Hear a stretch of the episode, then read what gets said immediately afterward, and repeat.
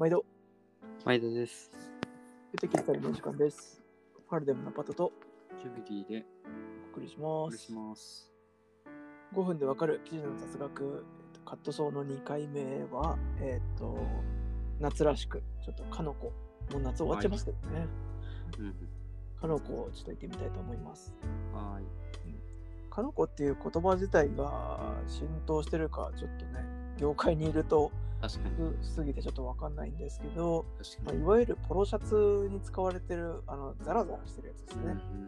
あれをかのこって言いますと。うんうん少し前にはカノコジャケットとかって言ってあ同じ網の組織で分厚めのやつとかもね流行ったりはしたんですうん。ね。56年前？もっと前？まあでも、うん、4、5年前かな。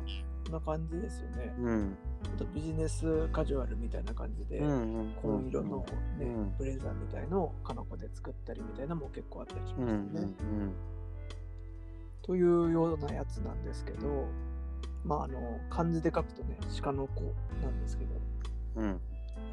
これって語源ってそのままなんですよねそうなんですよね。僕も知らなかったけど、もうそのまま鹿の子、あ、あのーっていうことなんですよね。うん小鹿の背中のそのまだらな雰囲気に似ていると。面白いですね。うん。だからね、小鹿じゃなきゃいけなかったんだよね。鹿、鹿網じゃないもんね。そうですね。蚊の子やっぱちょっ網だからねと成熟してない、もしゃもしゃっと、な小鹿そんなに見たことないけど、だよね。だよそのね。感じが欲しかったんですかね。うん、ってことなんだろうな。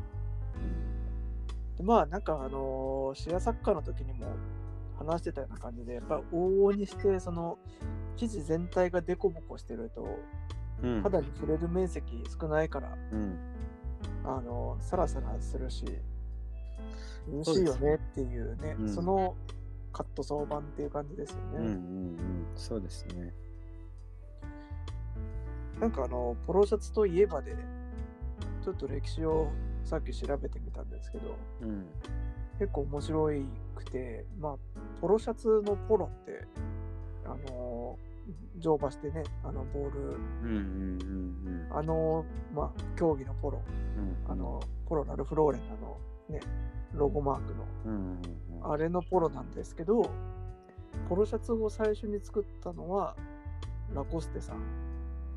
うん。で、フランスのラコステさんで、1920年くらいのうん。時にそのポロの競技で着てたシャツがテニスに使えるなと。それまでテニスは長袖のちゃんとしたシャツでやってたんだけど、うん。ちょっともうあまりに暑くてあのポロで使ってる素材いいなってなって、うん。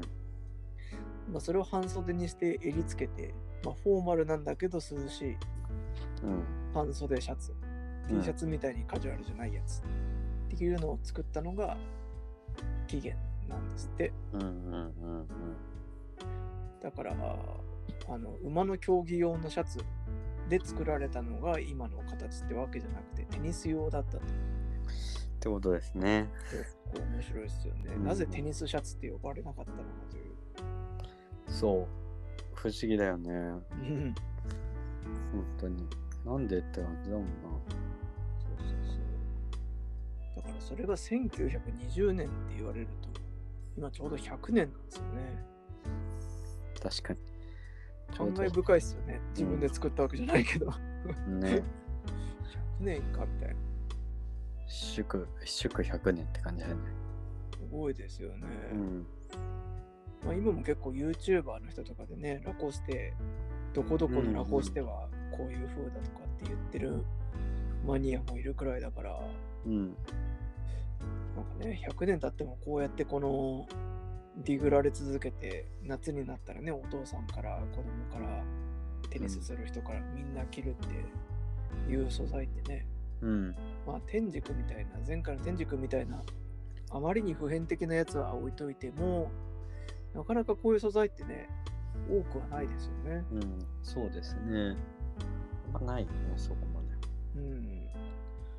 そのくらい、こう、便利で、普遍的な発明だったんだなっていううん。ところがねうん。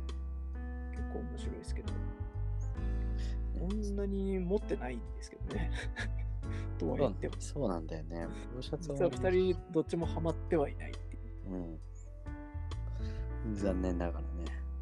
そうですね。個人的にはちょっとね、オムニゴットっていう日本のブランドのうん。めっちゃくちゃ気に入ってもう6、7年着てるやつがあるので、ほうほうほちょっとそれはインスタにでも載せようかなとそれは楽しみだね。思っております。くるみボタンのね、可愛いやつがあります。へえ。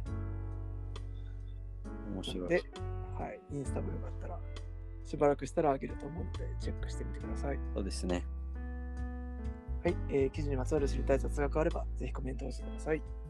さよなら。